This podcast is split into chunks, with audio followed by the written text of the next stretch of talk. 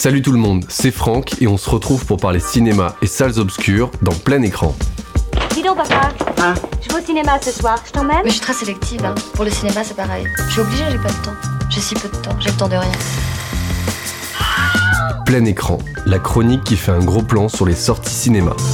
Oh putain, allez on y va. Oh putain, j'ai mal. Aïe. On commence cette sélection par Goliath, un film de Frédéric Tellier, réalisateur notamment de l'affaire SK1 et de Sauver ou Périr. C'est un film avec Gilles Lelouch, Pierre Ninet et Emmanuel Berco, racontant l'histoire de trois personnages, un avocat spécialiste du droit de l'environnement, une ouvrière militante au sein d'un collectif anti-pesticides et un jeune lobbyiste œuvrant pour un géant de l'agronomie. Trois destins qui vont se croiser et s'entrechoquer au cours d'une grande et périlleuse enquête sur les OGM et les pesticides.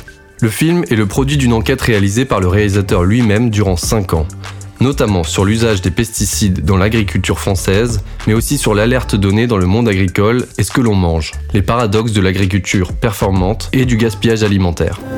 Tout le monde le sait et personne dit rien. Et nous, on crève On crève, putain Cultiver sans pesticides se traduirait par la disparition de plus de 30% des volumes produits. Il faut que vous vous battiez. Le film suivant est un documentaire de Alexei Boukine intitulé Sans frapper. C'est un documentaire traitant de témoignages et de récits de personnes ayant subi des viols.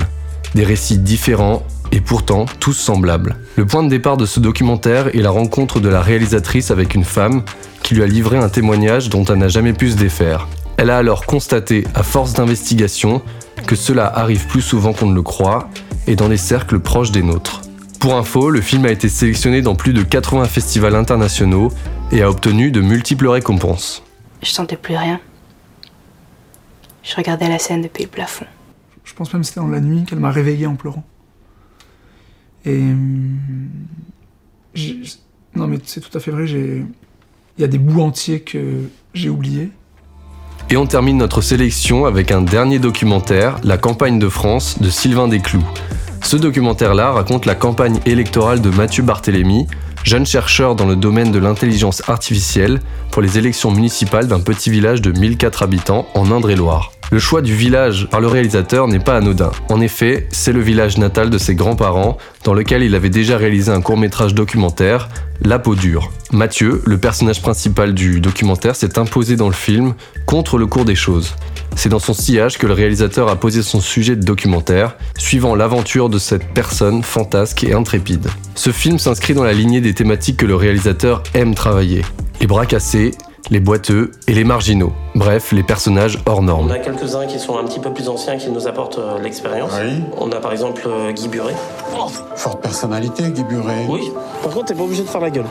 Bah, je t'emmerde. Voilà pour mon choix de la semaine. Merci de m'avoir écouté et j'espère que cette chronique vous aura donné envie d'aller voir des films. Rendez-vous la semaine prochaine pour des nouvelles sorties ciné.